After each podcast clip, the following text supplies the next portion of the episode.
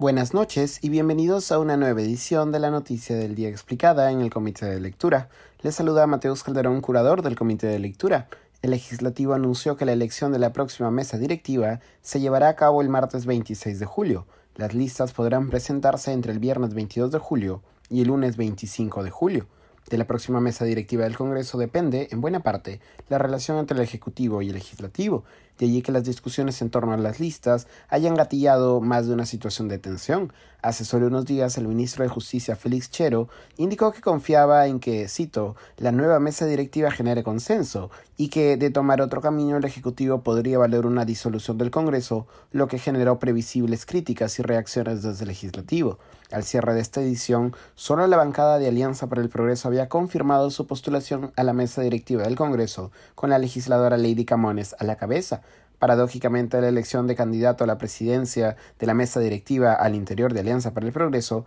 generó la salida de la bancada del congresista Héctor Acuña, que se unió a Cambio Democrático, y de la legisladora Gladys Echaíz, que se unió a Renovación Popular. Esta última podría liderar una lista de oposición, según ha manifestado el vocero de Renovación Popular Jorge Montoya y la legisladora de Avanza País Patricia Chirinos. Desde la izquierda, la legisladora de Cambio Democrático Isabel Cortés también ha hecho explícito su deseo de postular a la de la mesa directiva del Congreso, aunque todavía no se sabe quiénes conformarían su lista. La elección de la nueva mesa directiva también ha coincidido con el último escándalo que involucra al presidente Pedro Castillo, el retiro de la confianza del ahora exministro del Interior Mariano González, después de anunciar la conformación de un grupo policial especial que acompaña a Fiscalía en investigaciones anticorrupción, lo que le ha valido al mandatario la apertura de un nuevo proceso en su contra por presunta obstrucción a la justicia, aunque algunos legisladores impulsaron la posibilidad de que sea la actual mesa directiva la que convoque un pleno extraordinario donde se discuta una vez más la vacancia de Pedro Castillo, un sector mayoritario del legislativo ha optado por esperar primero a la elección de la nueva mesa directiva.